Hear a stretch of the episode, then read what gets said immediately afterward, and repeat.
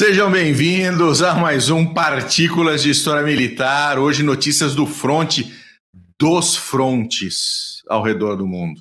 Muito boa noite. Boa noite, cadeirante, você que está aí. Klosterman também está na linha. Rodrigo Faria, Marlene, Daniel Araújo. Grande abraço a vocês que estão acompanhando a gente. Hoje, muitas notícias do fronte. Vamos falar um pouquinho sobre o Dia do Exército. Vamos falar um pouquinho sobre um acordo safadinho que a Grã-Bretanha a Grã-Bretanha assinou junto com Ruanda, um acordo interessante, mas safadinho, safadinho, vamos falar. Esquisito. Esquisito. Comigo sempre, eu sou Daniel Ibarra, como vocês sabem ou não sabem, muito prazer. E comigo sempre ele, este meu amigo querido, Glênio Madruga. Tudo bom, Mac? Tudo jóia boa. O pessoal que tá online no YouTube, no Facebook, saudações cavalarianas para vocês também. E vamos para cima hoje sem o nosso querido Paulus no front, mas vamos tentar segurar o rojão aqui, né? Paulus, Paulus, Paulus foi capturado pelos soviéticos, está lá dando dando com a língua nos dentes contra o Firra, coisa feia, Paulus. Beijo, querido. Tá lá em, em, em uma, um momento um momento particular dele, muito bom. Exatamente. Bom, vamos começar falando um pouquinho exatamente sobre esse acordo uh, entre a Grã-Bretanha e a Ruanda, que é um acordo de parceria para migração e desenvolvimento econômico. No frigir dos ovos, o que, que vai, o que, qual, qual que é o plano, né? Todos aqueles homens, e falo de homens, isso isso está até bem colocado no, no, no acordo, né? Homens solteiros que chegam em barcaças, em barcos que atravessam o Canal da Mancha para tentar emigrar para a Grã-Bretanha, seriam redirecionados para Ruanda, que receberia por isso uma grana do UK para que Ruanda faça um desenvolvimento, tenha um desenvolvimento econômico de maneira geral. Não, não tem nada específico, mas a ideia é que esses, esses imigrantes ilegais que chegam na costa britânica sejam enviados a Ruanda e possam recomeçar as suas vidas em Ruanda. O foco são homens solteiros, tá? Que normalmente são podem ser a maior a maior situação de ameaça dentro do país, até porque você tem muita gente que se infiltra, muita gente de grupos terroristas que se infiltram como refugiados para poder tocar, tocar o terror. Tá? Então a ideia é que é, esse, esse acordo foi assinado agora na semana passada entre a ministra do Interior, a Priti Patel, e o ministro de Ruanda, Vincent Biruta. Né? Difícil, difícil manter, manter a linha quando o nome do cara é Biruta. Mas a, o, o, o, acordo é exatamente esse. Vão ser por volta de 150 milhões de libras enviadas para o governo de Ruanda para promover o desenvolvimento econômico local e para que haja oportunidades de emprego e etc. para estes, estes imigrantes ilegais que vão ser enviados do UK para Ruanda. Qual que é a grande questão aqui? Do o meu ponto de vista, tá? O ponto de vista do Bull, eu, eu acho que o grande, o, a grande maneira de você conseguir fazer com que se diminua esse fluxo gigantesco de imigrantes é você tentar investir nos seus países de origem. Alguns é possível, outros não. Você não tem como hoje como investir na Síria, por exemplo, ou em outros pontos de, de, de conflito no Oriente Médio. E, mas investir no país de origem, fazer com que essas pessoas possam voltar para casa e possam ter uma vida digna, é, é, a melhor solução. É uma solução muito melhor do que você deixar todo mundo entrar como boa parte, uh, uh, a parte mais à esquerda da, do, do espectro político deseja, deixa todo mundo entrar. Né? Deixa todo mundo entrar, causa uma série de problemas e que não resolve o problema de quem está entrando também e piora o problema de quem está tá lá dentro. Então, você investir economicamente né, nos países de origem para que eles consigam uh, né, se, se manter e ter um desenvolvimento econômico e ter emprego e etc., é muito bom. Acontece que aqui no caso, especificamente com Ruanda, qualquer, não é apenas cidadãos de Ruanda que serão redirecionados. Qualquer imigrante ilegal, solteiro do sexo masculino, será enviado, seja ele de Ruanda, da Síria, da Mauritânia, do Mali, do Iêmen, seja lá de onde ele for, para tentar reiniciar sua vida em Ruanda. E nós sabemos, pela, pelo passado bem recente de Ruanda e até mesmo atualmente, que não é um dos países mais é, né, sólidos na sua política, não é um dos países com mais nível, maior nível de confiança ali no continente asiático. Aliás, ali no continente asiático é bem complicado você fazer investimentos de governo a governo, até porque a chance desse dinheiro sumir na corrupção é ó, facinho, facinho. Africano, no caso, mas só para é, apontar. É, caso, né? Não, e qualquer um, mas ali o continente africano ele, ele sofre muito, né, com, com corrupção e com a disputa de poder. Sem dúvida nenhuma. Como Sabe o Brasil sofre, né? É, uma coisa que eu é, é, fiquei encafifado que várias fontes acabam se misturando, informação vem e vai, né? A primeira informação que eu tive também foi esse negócio de, ah, só homens solteiros. Depois já, já tinha fonte falando. Isso eu falo do, do, do ponto de vista que, de quem não leu o acordo. Aí já tinha fonte falando, ah, tá, mas é, é família inteira agora, não é só homem solteiro. Tem uma preferência para mandar para Ruanda, mas todo mundo pode cair nesse, nesse rolê. E Olha, o foco, que... o foco são homens solteiros. Exato. E parece que em Ruanda ainda vai ter outra triagem. Dependendo do que acontecer na triagem de Ruanda, você pode ser obrigado a ficar em Ruanda um tempo ou ser deportado imediatamente para o teu país de origem a partir de Ruanda. Sim. Então ainda, sim, tem, ainda corre o risco de ter que ficar em Ruanda. É, porque assim, vamos supor que, a pessoa, que, que, o, que aquele refugiado não seja um refugiado, né? Ele, ele já seja um terrorista e já, já seja procurado, esteja tentando entrar na Grã-Bretanha. Vai chegar em Ruanda, vai passar no triagem, vai ser pego, né? Vai ser pego e vai ser mandado de volta, seja lá para o país onde ele veio, o seu país de origem. Então, mas o foco são homens solteiros exatamente por essa questão, né? Até porque, vamos, vamos ser sinceros, né? Politicamente, a questão é bem complicada de você trabalhar isso com mulheres e crianças, né? demandam uma, demandam uma atenção e demandam um cuidado diferente do que, do que homens solteiros, né? Mas é um acordo que pode dar frutos ou não. Eu, sinceramente, acho que vai dar merda, não vai funcionar uh, efetivamente para quem está indo, né? Até porque uh, Ruanda não me parece o destino preferido para quem quer mudar de vida né? Nem, nenhuma ofensa a Ruanda, mas não parece ser o, o, o, o destino para quem quer recomeçar. Mas dependendo da sua origem, pode ser melhor do que onde você estava. Exatamente, né? tem que levar isso em pode, consideração também. Pode ser, pode ser, pode ser muito melhor do que onde você estava. Então, vamos torcer pelo melhor, com o pé atrás, sabendo como funcionam realmente as coisas no, no mundo real.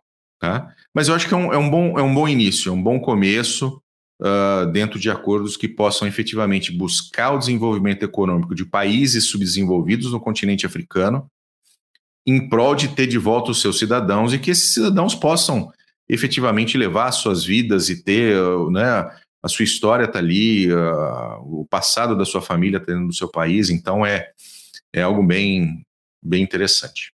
Mas é isso. E fica o, o incentivo inverso para quem estiver nessa situação de querer atravessar o canal, né? É, exatamente. É, o, o cadeirante comentou aqui, né? O cara que recomeça em Ruanda recomeça em qualquer lugar. Sem dúvida. Né? Se é, se é honestamente um recomeço, isso com certeza acontece. Mas vamos ver. Um abração aí pro, pro Gustavo Grossi, um abraço pro Wolfgang. Obrigado, minha, minha voz está muito aveludada, meu querido. É isso aí. Tamo o junto. Wolfgang ó, mandou. Seu presente está aqui, ó. Diga. Duas contribuições aqui embaixo, Wolfgang, ó. Coraçãozinho pra você, ó, cara. Obrigado. Beijo. E, mas é isso, da minha parte é isso, meu querido. Então vamos para pros, pros trâmites. Dia do vamos, Exército. Vamos começar. Dia do Exército. Parabéns ao EB. Parabéns ao EB. Nosso abraço para todo mundo da ativa da reserva que passou pelas fileiras do glorioso Exército Brasileiro aí. Nosso dia hoje. Então vamos lá, por quê, né? Em 19 de abril de 1648 aconteceu a primeira Batalha dos Guararapes, que uniu aí combatentes portugueses nascidos no Brasil. Tem uma diferença de chamar de brasileiros, mas podemos trabalhar isso em outra situação. Em outro ponto. Mas, né? Mas juntou gente branca, gente negra, gente indígena, um tanto de português nascido na Europa também, e toda essa galera aí lutando contra os holandeses. Então, o esforço de guerra não foi especificamente brasileiro. Portugal estava no processo de expulsar os holandeses das terras uh, lusitanas, tanto no Brasil quanto em Angola e no Timor-Leste. Isso logo depois do final da União Ibérica. Pessoal aí lembrando da aula de história lá. Ó, oh, lá atrás, hein? Foi quase, uma, foi quase uma força de paz da ONU. Qua, quase isso, quase isso. Essa União Ibérica foi um, um período aí entre 1580 e 1640, no qual as coroas de Portugal e Espanha foram unificadas pela dinastia filipina. Isso, dinastia espanhola, né? Caso que a Espanha teve, na prática, muita dificuldade de lidar com todo esse território, toda essa expansão, todas as microguerras, conflitos aí que estavam acontecendo. E os holandeses aproveitaram a oportunidade, deram umas abocanhadas em mundo afora. Depois desse período da União Ibérica, Portugal teve que começar a reconquistar territórios, tanto que foram conquistados por holandeses, quanto territórios que eram originalmente portugueses e a Espanha não devolveu logo de cara. Então teve um, um rolinho aí. Localmente, em 1645 estourou a insurreição pernambucana, que também ficou conhecida como a Guerra da Luz Divina, olha só, que reuniu os líderes André Vidal de Negreiros, o João Fernandes Vieira, o Henrique Dias e o Felipe Camarão, nesse esforço final para expulsar os holandeses no nosso território, botar os caras na água e vão se virar em outro lugar. Apesar da desvantagem numérica, era cerca de 2.200 dos nossos contra 7.400 deles, a vitória foi nossa no Morro dos Guararapes, ali pertinho de Recife, patrimônio histórico, tá lá para quem quiser visitar. Quase um ano depois, no mesmo lugar, aconteceu a segunda batalha, também com vitória nossa. Então os holandeses acabaram, depois de um tempo, assinando a rendição e os últimos navios deles foram embora em 1654. Vê que ainda demorou um tempinho aí. É. Além da consolidação do território ser um marco contra os holandeses, as vitórias de Guararapes 1 e 2 foram fundamentais também para a guerra de restauração entre os portugueses e os espanhóis, que vinha se arrastando desde o final lá da União Ibérica. E essa guerra acabou é, aclamando a dinastia dos Braganças como líderes governantes de Portugal. Vê que essa guerra foi até 1668, quando a, a coisa assentou direitinho. Pode ter ficado meio confuso, provavelmente ficou, mas a gente está devendo alguns episódios aí sobre as, os conflitos coloniais brasileiros, sobre a guerra Com de certeza. independência. Tem muita é, coisa gente... e a gente não aprende porra nenhuma na escola. Exatamente. A, História do Brasil na escola trazer... é uma vergonha. Exato, exato. Vergonha. Vergonha. E a gente tem que trazer aqui para o CGCast, que é um assunto é, que tem bastante onde cavar, né? E é sempre interessante a gente trazer. E no final das contas, por que exército brasileiro, né? Porque juntou os três principais povos em solo nacional, gente que era nascida aqui, também com a ajuda de portugueses de fora, mas gente que era nascida aqui no nosso território para se para combater hum. um inimigo de fora. Então o exército acabou adotando essa essa batalha. Esse foi um dos motivos. E o segundo motivo foi para afirmar a identidade do exército que descontando Guararapes, a arma, a força mais antiga era a Marinha. E fica chato a Marinha Sim. ser a, a, força mais antiga, né? Então vamos caçar Guararapes e falar, não, lá, vamos lá, 1648, vamos lá, vamos lá atrás. Vamos lá atrás. É isso aí. Muito bom, isso aí depois a gente repetiu essas vitórias em 94 e em 98. Ah, aí, ó.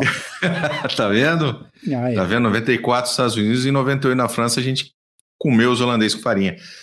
Um abraço para o nosso querido Edmilson Júnior, nosso Peton que está aí, e para o Mariano que veio aqui dizer que são dois lindos. Linda você, meu querido. Beijo. Beijo nessa sua careca. Muito bom. Uh, vamos falar agora sobre Líbia e Etiópia, porque o couro tá comendo na Líbia, mas assim, bonito. Cara, tá bonito. Tá todo dia eu recebo, todo dia eu recebo informe de que o pau está torando e ninguém está falando do pau na Líbia. Então, e a gente vai contornar um pouco esse negócio, porque o que nos, nos cabe aqui é o seguinte: tem uh, muita gente da própria Líbia se batendo, mas tem muito mercenário de fora também.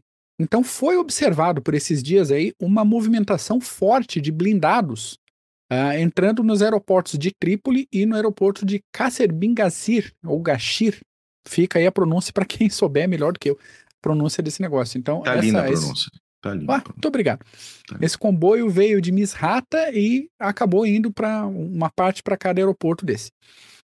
Então, o, os olhos de todo mundo ficaram nessa expectativa para ver o que estava acontecendo. Então, aparentemente, essa movimentação foi uma movimentação do grupo Wagner, os mercenários russos lá, que tão metido até as orelhas na questão da Líbia. Mas ficou uma questão assim. Todo mundo achou que eles estavam sendo removidos para ir lutar na Ucrânia. Então, apesar de Moscou negar essa movimentação de ter que tirar a gente da Líbia para ir para a Ucrânia, não sei o que e tal, já tem informes de que alguns voos efetivamente decolaram com equipes de combate, mas que a presença russa na Líbia vai continuar importante para os próximos tempos aí. De qualquer forma, essa seria uma maneira de levar para a Ucrânia gente que tem experiência de combate, não só aqueles recruta verde, bucha de canhão, que estão chegando lá. Outra movimentação interessante foi o voluntariado de centenas de ex-combatentes da Etiópia para lutar na Ucrânia. Olha só curioso. Deixa eu jogar um negocinho na tela para quem tiver. A favor de quem, meu querido? Aí é que tá, a favor da Rússia. A galera se juntou, socou na frente da embaixada da Rússia em, em Addis Abeba. Falou: ó, quero ir lutar na Ucrânia, cara. Vocês estão precisando de gente aí. Tanto faz se a gente vai ser tropa listada, tanto faz se a gente vai ser mercenário, não interessa. O negócio é pagar bem. Pagando bem, a gente vai lutar. Né? Sabe? Que tá, mal tá tem, né? tranquilo, não tem amor pela Rússia, não tem solidariedade, não tem nada. É financeiro, é grana. Como de costume, as autoridades russas negaram esse interesse e a gente sabe que só pode começar a acreditar em um boato quando os russos começarem a dizer que esse boato não existe, que esse boato é Exatamente, exatamente. Então... Deixa eu aproveitar e mandar um abraço pro Hot. Opa! Que tá aí. Opa! o, o, surgido, surgido das cinzas, nosso querido Tiago Machado. Um beijo para você, Hot. Vê se aparece mais, hein? Vamos aí, saudades. Seguindo para o próximo tópico, então, é isso? Deixa eu deixar o carro passar aqui na frente de casa fazendo barulho. Os turcos aproveitaram a oportunidade desse conflito aí na Ucrânia e abriram uma ofensiva essa semana no Iraque. Então, enquanto todo mundo está cuidando do, do, do Putin e cuidando do Zelensky, os turcos resolveram tirar essa casquinha. Então, nesse domingo agora, a Turquia abriu operações contra os curdos no norte do Iraque. Já que tanto, ninguém está vendo, né? Já que ninguém está vendo, tanto por terra como pelo ar. Então, mandaram artilharia, mandaram helicóptero, mandaram caça F-16, mandaram escambau. Fizeram todo o rolê deles e mandaram gente para frente. Segundo os turcos, o objetivo é atingir os rebeldes do Partido dos Trabalhadores do Kurdistão. Momento para reflexão. Que é um grupo chamado, é, considerado terrorista por vários órgãos internacionais. Então, os turcos alegaram interceptação de mensagens e de planos do, do partido do PKK, para mais uma ofensiva contra a Turquia, e isso é, é a continuação do histórico de agressão de, desses militantes curdos contra a Turquia, que vem desde lá de 1984. Então não é coisa Sim. de agora. Então, seria esse o caso de um ataque preventivo da Turquia, para evitar ser atacada novamente. Nesse primeiro momento, já foram destruídos abrigos, bunkers, rede de túneis e depósitos de munição do PKK. De qualquer forma, as autoridades do Kurdistão já passam trabalho mesmo com o PKK, então tanto faz. Mas o governo do Iraque ficou um pouco contrariado, ficou incomodado com a falta de respeito, né, dos turcos, com assim, tá, beleza, vocês invadem meu território a hora que vocês quiserem, vocês não pedem licença, né? Não manda, sei lá, uma caixa de chá da Twinings para dizer, ó, vamos chegar ali. Não, eles não pedem licença não. E... Desde o genocídio armênio eles não pedem licença. Exatamente, exatamente. Então, a gente vai ficar de olho aqui no CG, nos acontecimentos, nos desenrolares dessa situação aí, já que, pelo jeito, não vai ser uma operação militar especial de uma é. semaninha. né? E, é, e o Smith comentou aí, ó, 25 soldados turcos foram para o ralo. Foram comer, uhum. comer a formiga por baixo da terra. Exatamente. Vê que é, é situação real de combate, né? Não é operação militar especial. Muito bom. China. Vamos para outro lado do mundo, então. China. China. Nesta terça-feira, também conhecida como hoje, a China anunciou um acordo de cooperação militar ou pacto de segurança com a potência chamada Ilha Salomão, um arquipélagozinho que ficou relativamente famoso na época da Segunda Guerra Mundial pela Batalha de Guadalcanal. Deixa eu ver se eu, Você acabou de, de fechar o negócio. Tá aqui, ó. Para quem não sabe, Olha que beleza. as Ilhas Salomão, tá ali as Ilhas Salomão. Longe para um caramba de qualquer coisa. Enfim. Até deles mesmo. Até deles mesmo. O que, que acontece nesse, nesse rolo aí? As Ilhas Salomão acabaram terceirizando a função de segurança nacional deles, até por falta de orçamento, e foram terceirizar para a China. Então a China pode, a partir de agora, desdobrar tropas por lá, seja para proteger as ilhas contra ameaças externas, seja para controlar revoltas internas. Que acordo bom da China. Isso me lembra, sabe o quê? Me lembra a emenda Platt, que foi aprovada depois da independência de Cuba. Tá aí outra coisa que a gente pode trazer aqui, guerra Vou trazer também. hispano-americana, dá assunto doidado. Mas a independência de Cuba tinha ali alguns artigos, tinha oito artigos, e o artigo 3 falava o seguinte: deixa eu separar aqui. Artigo 3. Que o governo de Cuba consinta que os Estados Unidos exerçam o direito de intervir pela preservação da independência cubana, pela manutenção de um governo adequado à proteção da vida, da propriedade e da liberdade individual, e pelo cumprimento das obrigações com respeito a Cuba imposta pelo Tratado de Paris aos Estados Unidos, agora a ser assumida pelo governo de Cuba. Então, era um, uma situação assim. Você até pode ficar independente, mas a gente pode entrar aí e fazer o forrobodó que a gente quiser quando a gente Não, é, julgar é aquela, necessário. É aquela coisa, né? Sou eu que estou assinando, então você vai defender o meu governo aqui, né? Não deixa Exatamente. nenhum tipo de, de, de, de, de oposição armada se, se aproveitar de um governo recém-formado. Exato. E foi Não é até é verdade? nesse conjunto de, de artigos que saiu Guantánamo. Né? Essa sim, sim. cessão de território, essa situação é que tem a base americana lá até hoje. E Guantánamo continua lá. Continua lá e continuará lá, firme e forte. Sim, sem dúvida. Na que situação, mais? Na situação chinesa de agora, o cenário geopolítico também lembra a criação daquela famosa esfera de coprosperidade da Grande Ásia Oriental, que teoricamente queria unir os países asiáticos contra a intervenção e contra o colonialismo ocidentais, mas que na verdade queria mesmo era estabelecer o domínio do Império Japonês no Pacífico. Então, na prática, a China pode aumentar muito a presença militar dela a menos de 2 mil quilômetros da Austrália, e isso para o tamanho do Pacífico é perto, e ter um trampolim muito bem estabelecido para operações aéreas e operações navais fora do Mar do Sul da China, que é onde está dando mais rolo ali, o pessoal está tendo mais atenção.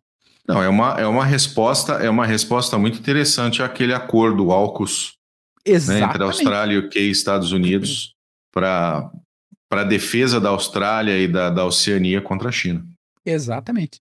Então, pelo que a gente sabe até agora, o acordo não prevê construção de bases militares chinesas na ilha e tal.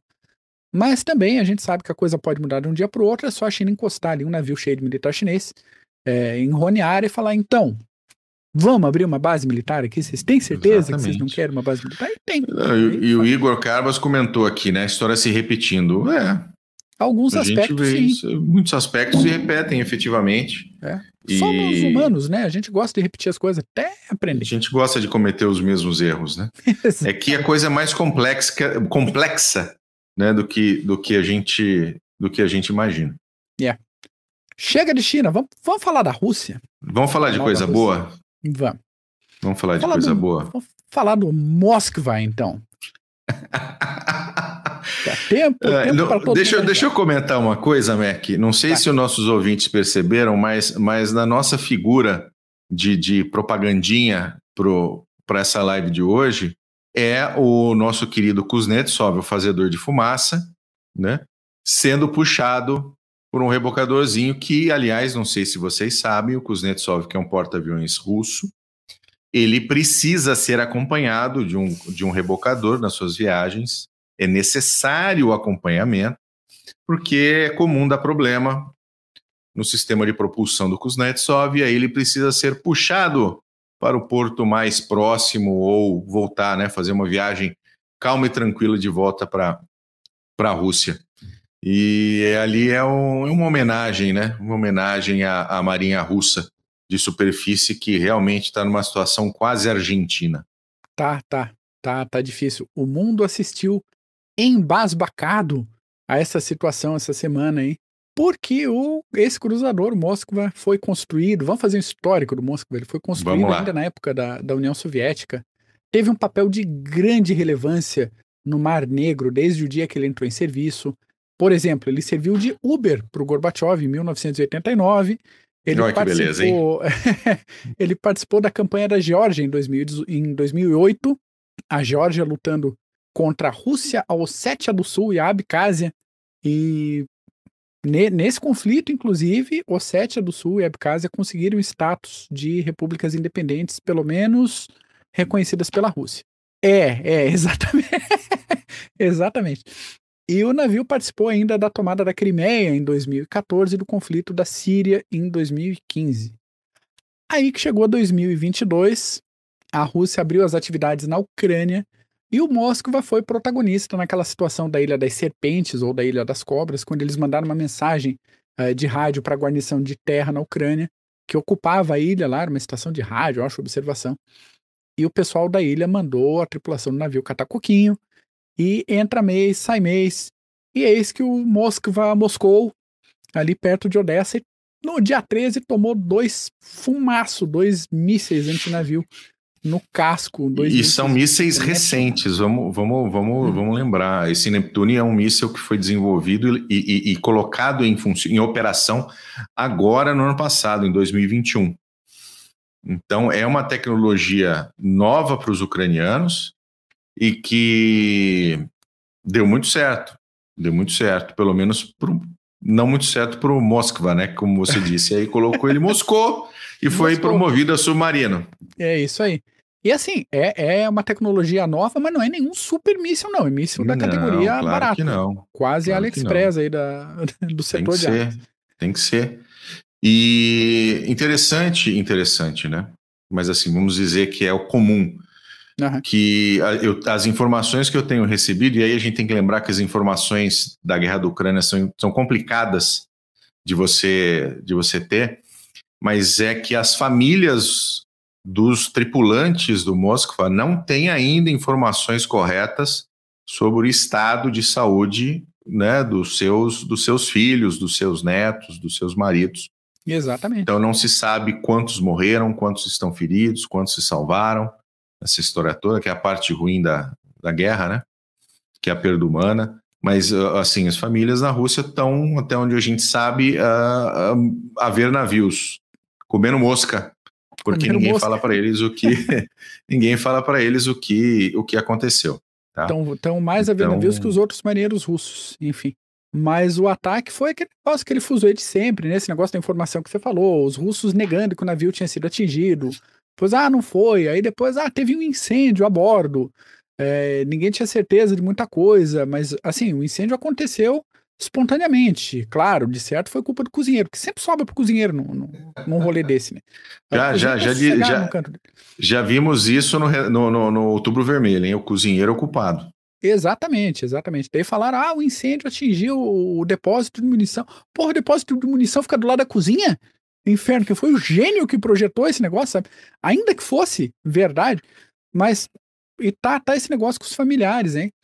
Mas o caso é grave pra caramba pros russos, porque não é que eles perderam um navio. Eles perderam o principal navio da frota do Mar Negro. E a gente lembra aqui, a gente já falou em outros episódios, que a Turquia fechou o estreito ali para entrada de navios militares na região. A porta de saída está aberta. Se os outros quiserem vazar, pode ir embora. Só não pode entrar navio militar no Mar Negro. E esse, essa é a maior perda de navio militar desde o afundamento do Belgrano, homenageado por ti no, no episódio recente. Sim. E lá se vão 40 anos já. Sim, exatamente. E a, é, e a perda mais é, grave da Marinha Russa desde a Batalha de Tsushima em 1905. Então, soma isso aí com o fato que eles perderam o principal navio na região, um navio que teoricamente estava armado com tudo que tipo de, de mísseis antinavio, míssil antiaéreo, torpedo, sistema de defesa antimísseis, era para ter. Eles perderam esse navio para um país que realmente não tem marinha. Entende? Eles têm uma bateria na costa, mas os caras não têm marinha, cara. Isso num conflito que era para durar uma semana e já tá indo para dois meses. Então, essa situação deixou o Putin tão puto que ele chegou a considerar declarar guerra contra a Ucrânia pelo afundamento desse navio. Aquele sem vergonha, Qual deles? O Putin? O Putin. Hum. Assim, vou declarar guerra contra a Ucrânia. Ô Putin, me economiza. Então, fica, fica a dúvida aqui no nosso podcast. É... Deixa eu responder essa pergunta Opa, aqui do, do Fernando, que perguntou se o Mosca era maior que o Sheffield. Com certeza, com certeza. Bem maior. É, o Sheffield era uma, um destroyerzinho, uma fragatinha, era, tinha, era, era, aliás, eram sistemas diferentes e, e, e objetivos diferentes. Mas, cara, foi pro fundo do mesmo jeito, não tem jeito. Exato. E assim, é, é, é, o que a gente vem falando ao longo dos, das últimas, dos último, do último mês, né? Dos últimos meses, que a gente está chegando aí quase em dois meses de guerra, né? A Rússia foi completamente despreparada para esse conflito e está apanhando, né? Vai, vai, vai conquistar sem dúvida os seus objetivos no leste e no sul ali. Em algum momento Mariupol vai cair, não tem jeito. Ah. Em algum momento Mariupol vai cair. Vamos ver se vai cair até antes de 9 de maio, mas em algum momento Mariupol vai cair, não tem muito o que fazer, não. a não ser que eles estejam com suas linhas muito esticadas, que eles estejam em situação realmente periclitante, que eu acho que nesse momento não estão, se reorganizaram e estão e a ofensiva vem acontecendo de maneira mais ou menos organizada. Uhum. Mas. Né? Pois é. A, a mas que bom, que mas é mais. A notícia boa é que você se ferrou de novo. É, e assim, se esse que era o principal navio ali na, na frota do Mar Negro foi afundado com essa facilidade, como é que estava, ou como é que está a capacidade de combate dos outros navios? Exatamente. Bom, a gente tem noção pelo Kuznetsov, né? Exatamente, que está trabalhando no reboque. Então, né, assim. Um porta-aviões que trabalha no reboque. Difícil, né? Tanto que, por via das dúvidas, os russos tiraram todos os navios de perto da costa e falaram: leva para longe, tira do, do, do isso, alcance do, dos mísseis aí. Cara, vergonha, senhor Putin. Vergonha é o nome dessa, dessa situação para vocês. Vergonha. Uma outra coisa que a gente tem que ficar de olho aqui é que tanto a OTAN quanto a China estão de olho nessa situação dos mísseis aí e analisando a fundo cada pedacinho, cada pedacinho de informação. Pelo seguinte, Sem a situação dúvida. da China com Taiwan está em aberto, tá? E está evoluindo com esse acordo que a gente falou lá com as Ilhas Salomão, o negócio e tal.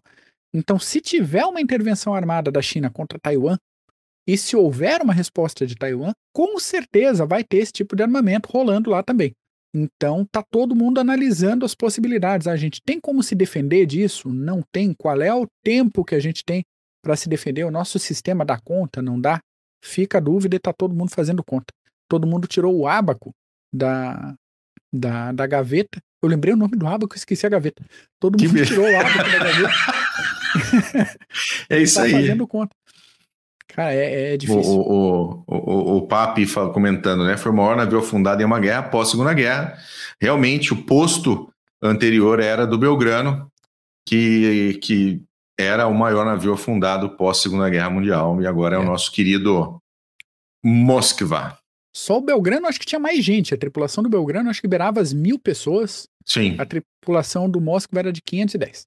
É, a maior perda, a maior perda da Argentina foi no, no afundamento do Belgrano. Em hum. vidas, né? Maior perda em vidas foi no afundamento do Belgrano. Posso, posso fazer um, um, um, vai, vamos lá, vamos lá, Mariupol, vamos Mariupol, vamos Donbase, depois eu falo é? uma noticinha que eu tinha esquecido e que ela voltou aqui. Boa, boa. Quando, quando o Hot comentou, se ninguém bebe aqui nessa, nessa live, o meu uísque tá ali dentro, não tem como pegar agora. Mas toque posso, tivesse que eu tinha lembrado, tá vendo? Aí, ó. Vamos de Mariupol, então. Você falou de Mariupol.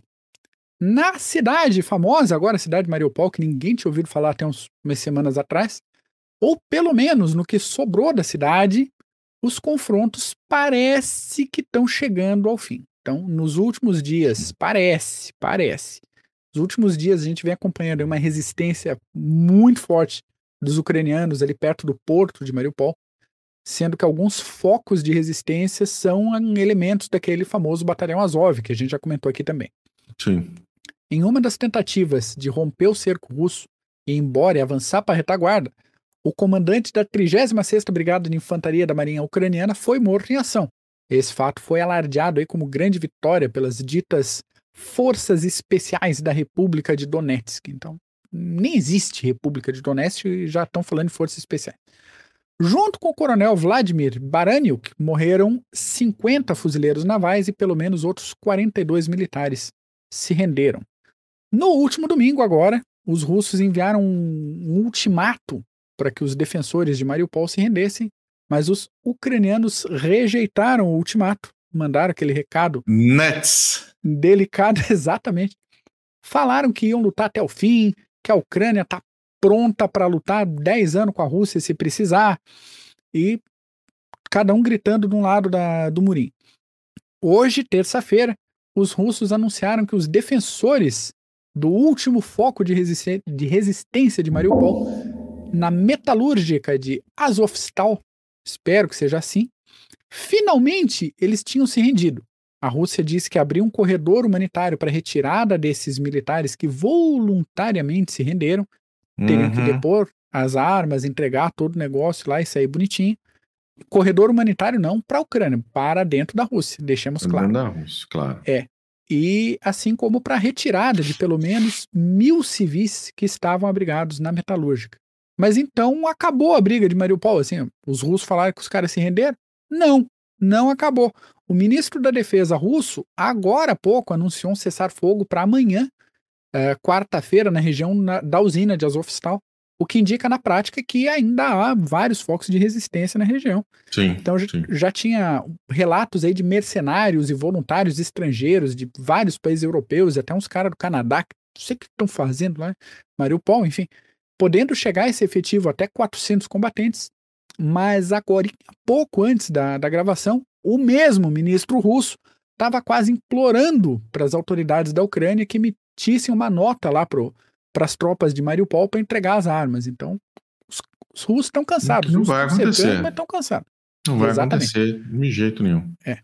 E assim, as, as fotos que a gente tem acesso de Mariupol, que vem através do Telegram ou vem através do Twitter, é de uma é de um cenário parecido com Varsóvia, né? Exato. Pós, parecido com Varsóvia após a Segunda Guerra Mundial. Não está não tá sobrando muita coisa, não.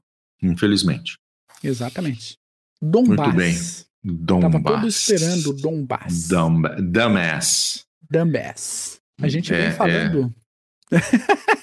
É. gente Não, é que eu me lembrei agora do Red Foreman, que fazia Dead Seventh Shows, um personagem ele que chamava o filho dele de Dumbass. Aí, ó. A batalha de Donbass. Então tá bom, toca o pau.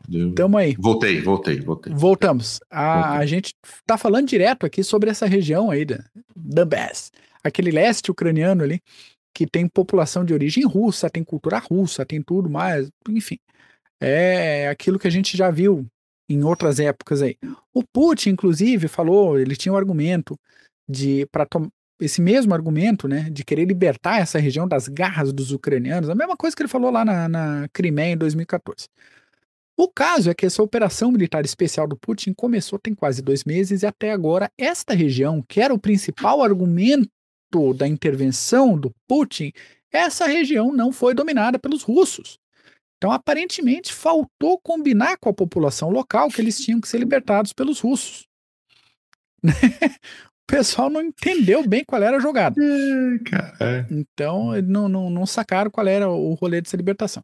Então, conflito vai, conflito vem. Lá se vão quase dois meses, os russos bombardearam a Ucrânia inteira, chegaram na periferia da capital Kiev, é, e acabaram recolhendo um monte de tropa. Tinha gente comemorando no Twitter. Ah, a Rússia tá fugindo com a rabinha entre as pernas. A gente falou aqui neste podcast, falou, os caras estão reorganizando, porque os caras vão voltar logo, logo. Falamos aqui. E é isso. Se organizaram e aparentemente a ofensiva no leste voltou a ganhar força de ontem para hoje. É, tanto que de ontem para hoje, de fato, foram 1.260 ataques russos em, em território ucraniano, a maioria deles na região de Donbass problema para os russos é o seguinte: o moral da, da, das tropas deles já está muito comprometido. E o fôlego dos ucranianos está relativamente em boas condições, porque assim. Tá defendendo a sua casa, né, cara? Exatamente. Dois meses peitando a Rússia, tá dentro da tua casa, cara. De saco cheio, com a puta raiva do cacete. Exatamente. E vão, vão segurar o Rojão. Quando tiver munição, estão segurando aí. Então, o que, que a gente pode esperar dessa situação aí? Pelo menos 90 mil combatentes de cada lado vão disputar a região, que compõe Donetsk, Luhansk e até uma esticada para Kharkiv ali. E é possível que tenha alguma movimentação paralela da Bielorrússia em direção à capital Kiev. Muito se falou desse negócio, a Bielorrússia está preparando tropa, está na beira da fronteira, não sei o quê. De repente vem esse ataque coordenado agora. A estratégia é relativamente simples nesse caso para os dois lados. Os russos precisam avançar rápido, precisam consolidar o território, precisam de uma guerra realmente muito rápida de conquista e de aniquilação. Os ucranianos precisam estabelecer essa resistência ainda mais forte do que foi feito até agora, desgastando o máximo possível das tropas russas a cada metro. Vão ceder é, espaço para ganhar. Vão vender caro. Vão, Vão vender, vender caro, caro cada centímetro de território deles. E aí a coisa vai, no, fim das contas, por um caráter mais tático do que estratégico. Porque boa parte do armamento que está sendo enviado para a Ucrânia não consegue chegar no leste da Ucrânia. Não, não chega onde ele está precisando sim, chegar agora. Sim. Então a logística ucraniana está complicada, a, o pessoal lá não tem artilharia, a Ucrânia já não tem marinha tem algum tempo para fazer de repente algum, alguma coisa ali perto da costa, se os russos chegarem. E do lado russo tem uma certa urgência para ter uma vitória relevante para as comemorações do dia 9 de maio, que a gente já falou aqui também, que é o dia da vitória, segundo eles, da Grande Guerra Patriótica. A gente precisa começar a fazer um, um, um countdown aqui, né? Uma contagem regressiva é verdade. Para esse dia 19 de maio. Hoje é dia. Para esse dia 9 de maio. Hoje é dia 19 de, de abril. Então faltam aí. Três vai lá para cá 20 dias para é esse 9 de maio aí. E... É isso aí.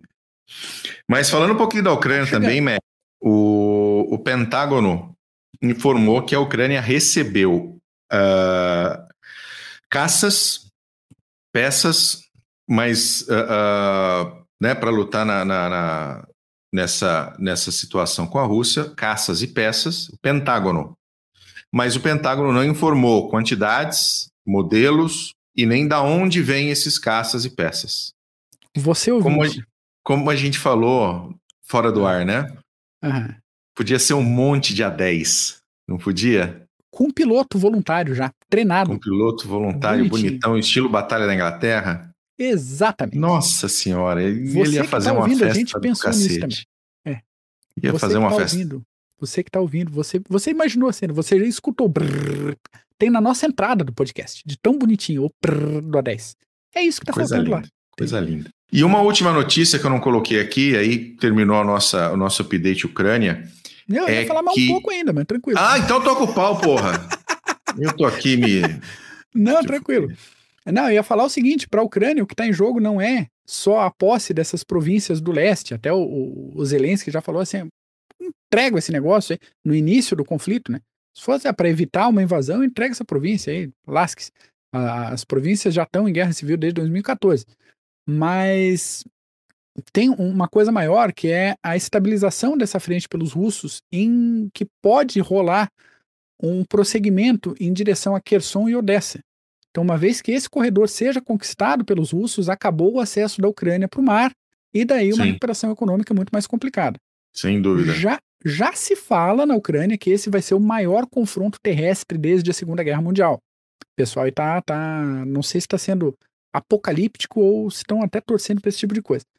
Então, tem previsão essa operação de ser longa, ser desgastante para os dois lados, muito mais perto de uma briga de faca gigante do que de uma blitzkrieg. O nome russo da vez é um tal Alexander Dvornikov. Foi um general que comandou tropas russas na Chechênia e na Síria. Ele é acusado de comandar diversos ataques contra a população civil lá na Síria. A favor dele, uma situação de linha de suprimentos mais curta para o lado da Rússia agora, e bases aéreas mais pertinho da, da fronte de, de operações para um eventual spot direto, se a Força Aérea Russa resolver aparecer dessa vez. E aí cabe ataques ucranianos a, a depósitos de combustível, rede de comunicação, que já estão acontecendo. A Ucrânia está mandando uns foguetes lá para outro lado. Do lado ucraniano, o conhecimento do terreno pode fazer toda a diferença. Agora eu estou sim trazendo para o meu lado tático de, de força terrestre. O relevo nessa região tem um pouquinho de tudo. Tem um pouco de planície, tem é, um pouco de terreno acidentado, tem montanha.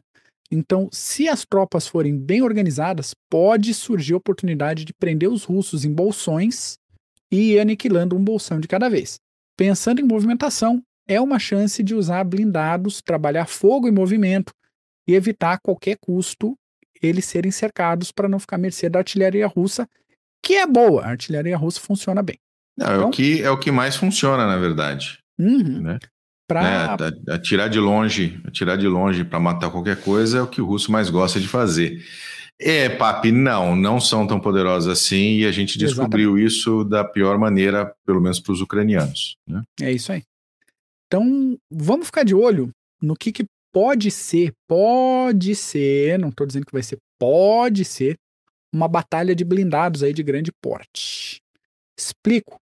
A situação russa vai exigir o avanço para funcionar. A situação russa vai exigir o avanço de tropas com, por corredores específicos de movimentação. Provavelmente com suporte aéreo e com preparação de artilharia.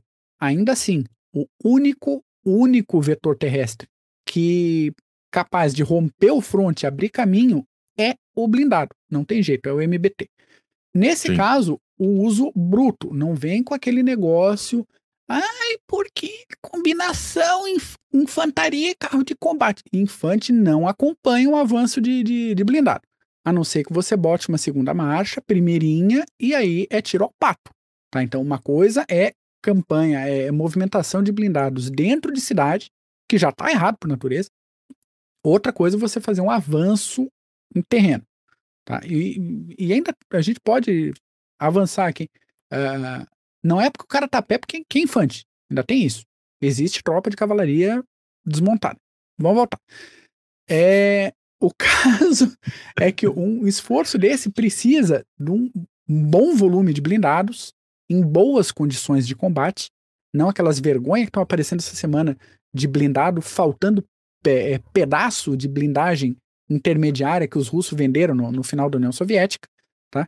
E além disso, além de equipamento bom, bem manutenido, uma coordenação muito boa, que é outra coisa que aparentemente os russos não estão conseguindo fazer. Tem que voltar a ser como era na Segunda Guerra. Exato.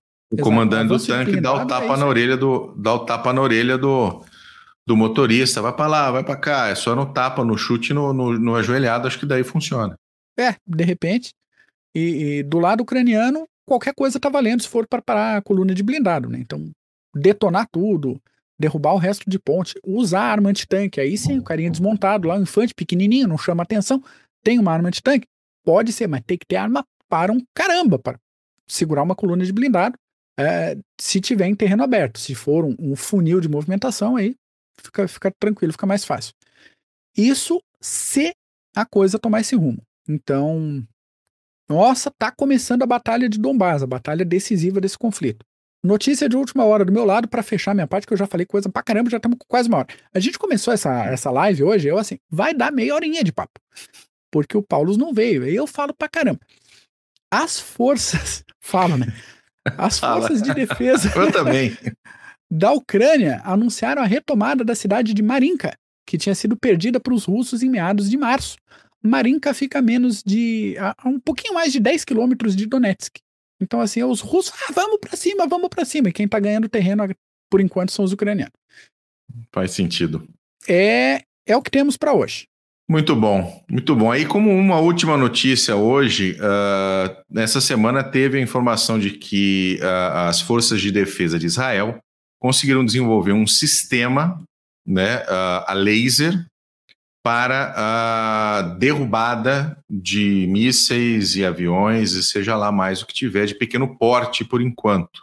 Uhum. Então, uh, uh, é um sistema que pode ser montado tanto num, num, numa viatura terrestre quanto num, numa viatura aérea para poder uh, fazer essa defesa de Israel, que hoje é feita pelo sistema do Domo, que é o sistema de antimísseis mais avançado que existe, só que cada um da, daqueles mísseis custa dezenas de milhares de dólares.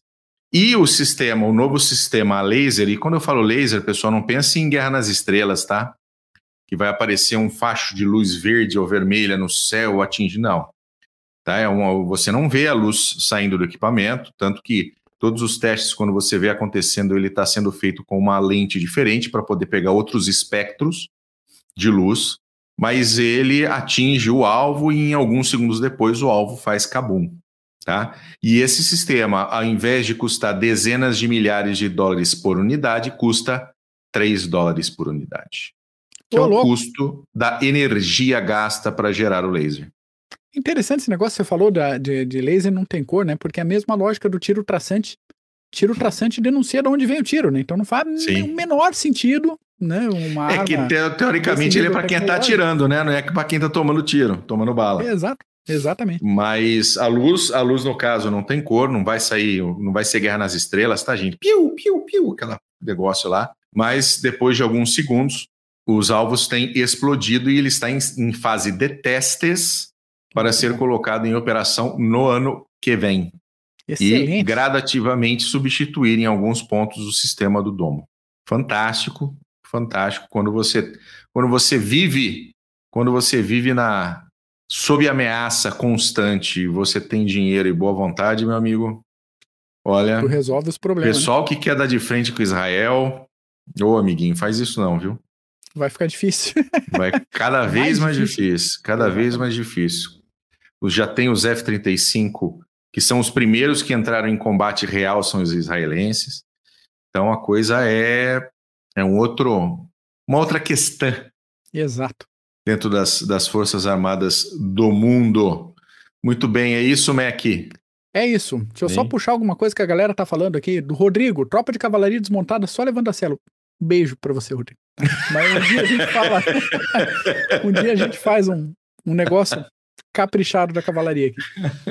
É que o você falou de cavalaria desmontada, quase escorreu uma lágrima do seu olho, entendeu, Mac? Ah, sim, sim. Mas esforços a serem feitos no, no campo de batalha. Acontece, acontece. A cavalaria na pé acontece também. Não é o ideal, mas acontece. O Emilson, falando de perdas mais significativas que, a, que as vitórias, sem dúvida nenhuma. É, independente de, de, do resultado, os dois lados aí vão sair altamente prejudicados desse, desse rolo, isso com, com, praticamente qualquer guerra, né? A não ser aquelas guerras igual a. Como é que é? Aquele conflito do Zanzibar, que durou 45 minutos, né? É, ah, então, é, foi tipo. Aquele lá foi um. Três tiros no palácio presidencial, acabou. Acabou, acabou. O tiozinho fugiu lá e pronto. E deu. E deu. E o, o, o Cadeira falando aqui de estratégia dos soviéticos na Segunda Guerra ir para frente para acabar com a munição do inimigo. Cara, o, o melhor dispositivo para destruir os mísseis da Ucrânia são os T-72 russos nessa guerra. É, não tem discussão.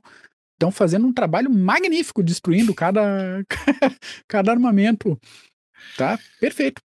Isso aí. E lembrando só, só comentando uma coisa que você falou com relação à recuperação, uhum. se a Ucrânia conseguisse manter um, uma, uma, um país, uma nação independente, né, dentro daquilo do possível, uh, ela sem dúvida vai ter muita ajuda americana para poder voltar a ficar na sua, na, nas pernas, né, bem das pernas. A americana, e... União Europeia, Todo mundo vai querer vai ajudar. E a Rússia está em situação. Lembrando que Suécia e Finlândia juntas, tá? Vão assinar para entrar na OTAN. Viu? Fiquem, fiquem, fiquem de olho nos próximos capítulos ali, que aquela região ali da Finlândia vai ficar, ó, uma teteia para a Rússia. o que o Não, Putin e... mais queria está acontecendo. São Petersburgo fica a, sei lá, 400 quilômetros de Helsinki. É, pertinho, pertinho. Arrisca dar um rolo lá e os russos perderem São Petersburgo. Tem isso ainda. É, se, se acontecer um segundo fronte ao mesmo tempo agora, então tem, tem que ficar de olho. É, é só lembrar a paulada, né, de 1940. É, isso aí. Falando dos, da artilharia ucraniana guiada por drone, precisão absurda, mas é, cara, você tem alguém é, confiável. A coisa mais complicada da artilharia e tiro de morteiro, para quem é veterano aí do, do EB é justamente ter um observador que passe coordenadas precisas para quem está ajustando o tiro lá na da artilharia, né? Então, se você tem um sistema desse que te dá coordenada fina para dar a, a, precisão lá, é sensacional o negócio. Sensacional. sensacional. E a mesma o, coisa, o Yuri, o, o, drone soltando bombinha burra, né? Tem umas é, filmagens. Exatamente. Bombinha cai igual que era da Primeira Guerra Mundial, o camarada botava o pescoço para fora da areia, jogava bomba. É isso aí, tá acontecendo de tudo nessa guerra. Falar pro Yuri. O Yuri perguntou se a gente vai fazer um programa sobre o Zukov. Vamos, vamos. Ainda a gente traz o nosso Zukov para falar aqui. Né? Nosso querido Zukov. Gosto de linguiça, tem medo de lagartixa. Beijo, Zukov. Mas vamos fazer sim, vamos fazer sim. Esse, é, sempre, sempre que a gente faz essas personalidades da Segunda Guerra, a gente traz normalmente a pessoa do CG que usa esse nick. Então, normalmente a gente vem e traz o, traz o nosso Zuquinha para falar sobre o Zukov. Mas é, é um programa legal para se fazer, com certeza. Com certeza, lá. Um dos próximos assuntos, já é. adiantando é. para a galera, um dos próximos assuntos, não semana que vem ainda, mas em breve, Stalingrado. Então, para quem gosta aí do, do rolê de Stalingrado, vai É vir, o Papi falando do Zuquinha, tadinho. Pô, Papi, Zuquinha é legal. O Zuquinha a gente, a gente gosta fina, faz tempo que não vem. Faz tempo que não vem. Stalingrado é o próximo, né? Um dos próximos. Tá. Lembrando, ah, tá, lembrando só que a gente, lembrando que a gente sempre faz o update da, da, a gente sempre faz o update das guerras no comecinho do programa e depois vem o tema principal, tá, gente? É que hoje foi só notícias do front, mas a gente está sempre nessa situação, sempre fazendo update. Mac, é isso? É isso, falei demais. Eu vai também. dar meia horinha, vai dar meia horinha, uma hora de lá. Vai é dar uma horinha daqui acontece. a pouquinho. Muito bom. Quero agradecer a todo mundo que esteve conosco nesses momentos, algumas aparições aqui do, do mundo dos mortos, dos fantasmas. Um abraço para você, Rote. Um abraço a todo mundo que esteve junto conosco. E não se esqueçam, se inscrevam, dão like, dislike, comente. A gente adora ouvir o que o pessoal tem a dizer. Não necessariamente a gente vai levar a sério, mas a gente adora ouvir o que vocês têm a dizer. Tá bom? Para todos. Um beijo, Mac. Valeu, gente. Obrigado, Bu. Obrigado, Obrigado. por mais uma, uma live aí. Um abraço meu para os membros do canal aqui no YouTube, para quem manda pix para nós, tá um pix abraço. aqui embaixo. Mandaram essa semana. Valeu, obrigado, ajuda muito a gente manter a estrutura ajuda aqui. bastante. E até semana que vem. Até a próxima. Tchau.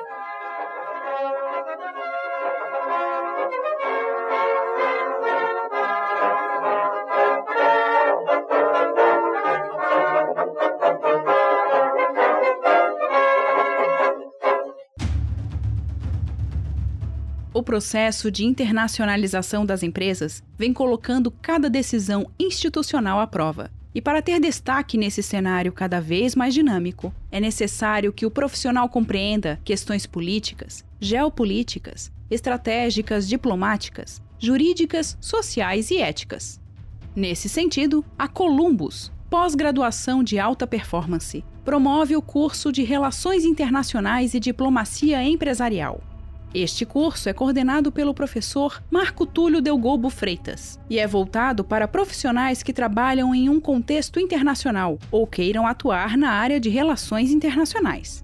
Se a sua área de atuação for direito administrativo ou gestão estratégica de marketing, a Columbus também tem cursos de pós-graduação que vão te ajudar a desenvolver habilidades e competências para sair na frente como um profissional completo e dinâmico. Acesse o site columbuseducacional.com.br. Informe que conheceu os cursos através do podcast Clube dos Generais e garanta 10% de desconto.